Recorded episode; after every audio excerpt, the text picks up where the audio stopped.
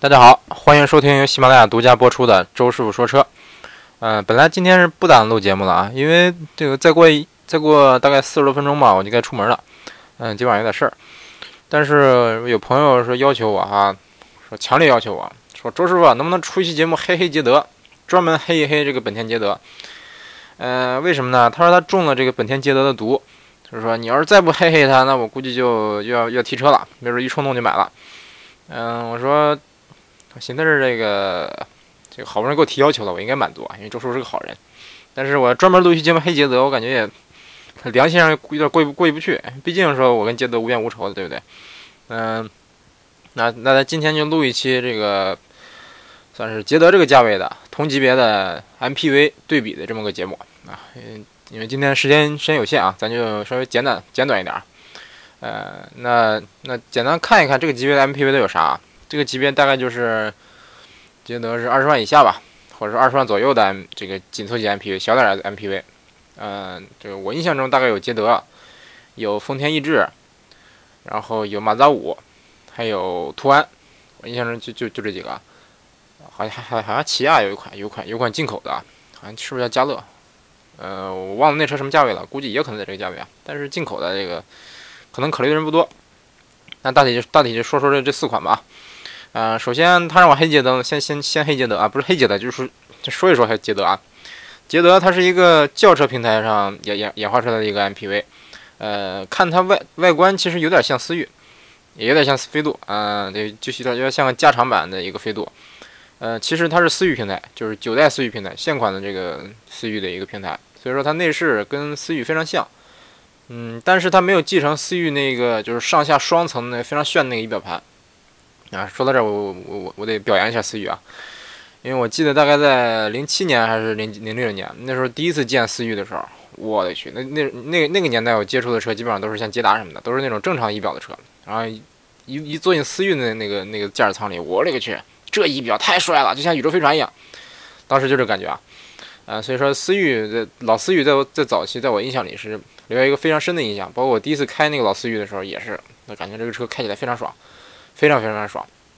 嗯，然后这个捷德它它毕竟是思域平台，所以说内饰跟思域像，这个可以理解，啊，那它跟思域不像啊，这跟思域不是太像。那思域那个那个仪表不是仪表，首先仪表是双上下上下两层的，上面一个时速表电子的，下边一个转速表，然后捷德的下边这个半半个仪表是空的，估计它就是为了不像思域这么设计的，而且这个思域的仪表是呃不是仪表中中控是歪的。像这个驾驶员驾驶员这侧倾斜，然后捷德它就比较正常，是一个左右对称的。嗯，大体上来说，能看能看到一点这个思域的影子，但是也不是太像。那因为我这个人我比较强迫症啊，我接受我有点接受不了这个捷德，就是下边那半那一半仪表空出来那个部分。呃，因为日系的很多 MPV 它习惯把这个仪表盘，把这时速表、转速表放到这个整整个驾驾驶座的中央。就是放在这个主驾驶和副驾驶的这个中间那个部部分，有的车是是这样，有很很多日系车都这么设计啊。我，但是这个这这么这种设计一般见常见于这个小点的车，像这个一般，比如说像 K Car，像奥拓这个级别的车，大点的车也有，到我也见过。比如说我我教授他那个车，他是个日产，他就是这么设计的。他那车其实其实很大，大概就是像，应该是像像天籁那么大啊，他那车国内国内没有。大概像天籁那个尺寸，但它那个它那个仪表也是这么设计的，就三个仪表，就三三个圆圆盘式仪表，就是正正的铺在这个就是中控台的正上方，然后就是都就是斜着对这个对着驾驶员。嗯，反正我第一次第一次上车的时候，给我给我吓一跳啊！我说这怎么设计的啊？有点接受不了。嗯，那这个，嗯，捷德它是这个它的。时速表，呃，也包括转速表，实际上是放在还是比较靠近这个主驾驶这一侧的啊。但是它这个方向盘正上方是空出一块的，这我比较难以接受啊。嗯，你空出一块可以，你把中间你要掏空，掏空做一个储物盒，是不是？做一个什么？比如说里边有个支架，我可以把手机放上，那也能接受。手机好歹像个屏幕。但是你你像它是空的，那像我这个强迫症我接受不了啊。然后这个捷德的内饰用料，做工用料还可以接受，可以接受啊。可能不是太突出，但是你可以接受。它有实木。嗯，应该是实木，反正看起来很像实木，摸起来像很像实木啊，有实木，然后也有一定的这个软质材料，看起来还是比较有科技感的。呃，然后它，但是啊，因为因为毕竟是九代思域的平台，这个平台稍微比较老，嗯，但捷德本身也不是新出的新出新出的车，上市也就两年吧，两三年那样。车也不不算太老啊。最近因为捷德的这个销量肯定是不大，这肯定不会大，所以说优惠幅度比较大，优惠优惠个两三万，我感觉完我感觉完全完全不成问题。而且它的配置其实蛮高的，呃，我记得是 CVT 的 CVT 版本的最低配就配了什么座椅电调，呃，什么自动空调，呃，导航，呃，还有还有这那的，反正反正配置挺齐的，反正该有的配置感觉都有了。然后这这个捷德的最大亮点就是六座，呃，同级别你买个六座六座车其实是不大常见的啊，基本上要么七座，要么五座，它有个六座版本。然后它六座版本有个坏处啊，有个坏处就是说，如果说你不放不放开三排座椅，那只能坐四个人，这是个一一一大缺点。然后优点就是，如果你只坐四个人的话，它的第二排的座椅是比较给力的，呃，因为它是两个独立座椅，而且可以前后调节，而且它是有点类似这个，有点类似奥德赛上那个调调节方法，就是它有一个滑轨，然后好像是好像是能是有点有点斜着滑的，这两两个滑轨有一定的夹角。呃，这我感觉是是算是个优点吧。那毕竟这个两两个独立座椅的舒适性肯定是要要比这个三排三排座那个那个座椅就是通，类似大通铺那种座椅要舒适性要稍微高一些。啊，缺点就是只能坐四个人。嗯，要么你打开第三排座椅，打第三第三排座椅的话，呃，它第三排座椅坐正常成年人那是相当憋屈的。嗯，坐小孩可以啊，但是还还是那个问题，我之前说过，如果坐小孩的话，他的脑袋基本上就就顶着玻璃了。嗯，反正我我坐第三排绝对顶着玻璃啊，顶顶我不光顶玻璃，而且脑袋不能伸直，我就歪歪着脑袋，还能顶顶到那个后玻璃上。如果小孩的话，那万一你加速，他别脑袋脑袋撞玻璃上怎么办？是不是？嗯啊不不对，不过现在这个都得坐儿儿儿童安全座椅啊。我我我也没有说调查这个第三排有没能不能放儿童的安安全座椅，有没有那个接扣，有没有那个卡扣。但是啊，就算他没有那个儿童儿儿童安全座椅接口的话，也可以说用那个安全带给它勒在那儿。啊，所以说，呃，勉强可以接受。就我感觉最大的问题就是它，也不光是捷德自己的问题啊，就同级别这个所有这个小 S 小 MPV 的问都有这么个问题，就是你第三排打开以后，你第第三排打开以后，车里边坐了六个人或者坐了七个人，那一般来说，如果是旅行的话，这车上肯定要是拉拉这个六七个人的行李。但是如果你放开第三排的话，那后后排后备箱就没了，后备箱就就就剩基本上就两拳两拳宽的这么个这么个小小间隙。而且这是说最宽的地方啊，窄的地方那就几乎没有间隙，那你就等于说可以横着塞三个书包，也就也也就这么大空间了。那你要真的是比如出去野营啊，或者长途啊，那肯定是不现实的，因为你出去旅游你得搬点东西吧，是不是？你走个亲戚回个老家，你得带点带点点吃的喝的，带点酒什么的吧？嗯，反正一般我是这样啊。所以说这这就是个问题啊，但是。但其实也不能怨他们，因为毕竟空间有限。你想车就不大，你要非要往里边塞上六个人，塞上七个人，是不是？比如说他们，就算是奥德赛，就算汉兰达，打开第三排，它的后备箱空间也不大。嗯，但是你像奥德赛的话，呢，它能好歹能放进两个拉杆箱。嗯，总之这个级别的小 MPV 咱就不要求太多了。嗯，那黑到现在，我感觉我我其实我觉得这捷德最该黑的地方就是它的这个售价。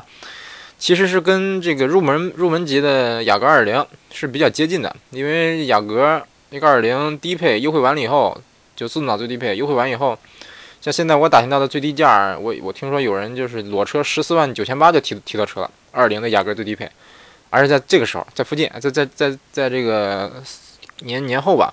按说这应该是应该算是这一年里边价格比较高的时候，他还能在这个这个时候拿到这个价格，感觉。嗯，总之又刷新了我对对雅阁印象的认这价价格的认识。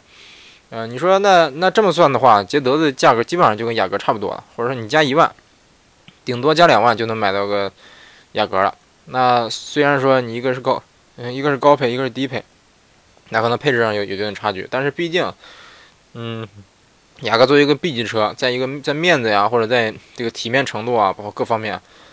呃，包括包括质感呢，包括隔音呢，各方面肯定是要比捷德强不少的，啊，这是毋庸置疑的，啊，所以说这这就其实其实这这个价位还是比较尴尬。你预算要要有要有二十万，或者说你二十多万，那可能可选的车就更多一些，你可以可以踏踏实实买个 B 级车的中配或者高配。但是你要是预算就十五六万，你你买捷德刚好能买到这个拿得拿得出手的配置，那怎么办？是不是？反正反正我个人哈，我个人倾向于尽量是买高。高级别的车就是买高级别的车买低配，呃，但是这这我我我个人意见啊，嗯，所以说这雅阁不是雅阁，捷德差不多黑完了啊。其实我我感觉雅阁这个不是不行，总是雅阁，捷德，捷德这个这个这个车大体我感觉还不错啊，还不错。啊，就是就是无论外观呐，什么内饰啊，我感觉还反正可以接受，嗯，可以接受。嗯，就是这名字我感觉有点有点难难难听啊。捷德借的，哎，不给力。那行，那捷德算黑完了，不知道他满不满意。然后剩下的三个车咱就一笔带过吧，这已经录了十分钟了啊。那那个起亚的起亚的那个应该叫嘉乐吧，呃，进口的。然后它它这个价格反正挺挺便宜的啊，这这点有点有点小有点这个出人出人意料。它最大的优势就是全景天窗，嗯，除了全景天窗以外，我也想不出有什么太多优点了。大体是大体基本上就跟这个，呃，空间方面跟逸致差不多，跟马自达五差不多。那那跳过它，直接说马自达五啊。马自达五它的优势就是它的第三排坐起来比较舒服，比捷德、比逸致什么都要舒服一些。呃，当然也也不会说空间也算不上宽敞啊，就是就是只能说是一米七的成成年人可以坐进去。可以说比较这个稍微舒坦一点坐进去，而且能能坚持一段时间。呃，然后放开就是放开第三排以后，它的后备箱后后后备箱空间也是相当小啊，但是这不怨他啊。呃，还有就是因为马自达五的车比较老了，这个应该是快快停产了，快快换代了，所以说现在优惠幅度相当大，呃，优惠幅度特别大，可能大的吓人。但但我不是说这个时间，反正我去年打年的时候，它是优惠幅度是挺大的。呃，如果说预算实在有限。又想买一个像样的 MPV 的话，可以考虑马自达五，因为它两两边都是侧滑门，然后看起来就很像 MPV，啊，它本不是本身就是 MPV 啊。另外，它是一个，它也是马自达马自达三的平台，所以说操控啊还说得过去，嗯，操控还不错。嗯，其实啊，刚才忘了提，捷德其实也是也是蛮运动的啊，捷德其实嗯也不是太运动，捷德其实开起来也也也是算是偏舒服，但毕竟是个思域平台，所以说它运动的底子应该应该算是不差。嗯，然后下一个，然后这个马自达五说完了，就剩下丰田逸致和和这个和途安了。先说途安吧啊，途安的优势是，嗯，大众大众车，对，它是个德系车，而且是个比较纯正的德系车啊，不是跟跟朗逸、朗行什么的不是一个档次，它就是一个就是比较正统的德系车，这一点儿，嗯，算是个优势。就比如说我，而且它它涡轮增压，它涡轮增压有双离合，嗯，比如说我我就想。居家要 MPV，我还想要德系车，我还想要要涡轮增压，我要的动力，那你可以考虑它。但是我感觉这个级别，既然都居家了，都 MPV 了，拉着老婆孩子呢，你你你还你还要什么动力，要什么操控啊？是不是？你这你这涡轮增压双离合澎湃动力，你后边拉拉着老婆孩子，你你啪一脚油门，是不是各种超车什么的？回家你媳妇不打你吧？嗯，好吧，这个我我我个人这么这么觉得。而且你想要操控，你买高尔夫行不行？为什么非要买途安呢？我是比较搞不懂啊，而且这个现款途安是不是没有七座版了？反正老途安是有七座版的，现现款的应该是不是只剩五座版了？然后新途安应该是要回归七座，那我印象中是这样。那它的优势也很明显啊，就是跟同级别的日韩日韩汽车完全不一样，因为因为你找找其他的这个这个这个级别的小 MPV，基本上没基本上没有德系，没有美系，没有法系啊，法系可能有，法系咱咱咱不聊。嗯，基本上就是日韩系，然后所以说这个途安比较。嗯，鹤立鸡群，但是我感觉它也不大不大适合家用，感觉不是太适合家用。而且这个途安的后第三排座椅，见过的朋友应该有印象啊。你打开以后你看看那那那那那坐垫的厚度，我去，比手掌厚一点吧，这就跟我手掌差不多厚。那那那那坐垫，这坐上去能舒服就就怪了。反正我我我也我也没没往里坐啊，我估计坐不进去，所以说也没往里坐。一看那空间就感觉肯定进不去。嗯，然后剩下来丰田逸致，逸致这个车我是非常不喜欢的啊，这个非常不喜欢。那不是说我不喜欢丰田，就是逸致这个车坐进去以后就感觉，就感觉不大像这个这个时代的产物，就感觉像是个很老的车，而且它的价位价格也不便宜。你说你要卖十万出头，比如说你卖十到十六万，顶配十六万，然后你再优惠个两万，那那我觉得差不多，我觉得这个对对得起这个尺寸和这个价。但是，嗯，你看内饰的无论设计还是怎么着的，都感觉感觉比较老老气，就是跟这个跟这个社跟这个时代吧，跟同级别对手感觉有点脱节。嗯，有点这个马自达五那个感觉啊，我我给我感觉它比马自达五还老些。嗯，啊，也可能是我在日本接触过很多这个日本新一点 MPV，就有对比才才才这么感觉。反正我对它印象是不不怎么好，嗯，印象是不大好。然后优惠幅度也不是太大，没有没有大到没有说想象中那么大。嗯，空间的话可以接受，动力的话也也可以接受，凑凑合够用。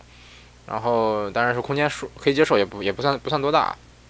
啊，其实丰田在日本本土有很多非常优秀的 M MPV，无论是什么尺寸，各个尺寸都有。你像之前我们公司的 MPV 就是有八辆这个叫诺亚 Nova，嗯，丰田的，国内应该是没有，国内肯定是没有，在日反正在日本卖的也不贵，它起价就是十万十万整，呃，七座版本，然后应该是二点零的还是二点四的，好像二点四的啊，车不大，车就是车，当当然不小啊，车这个肯定是比一致的大一点，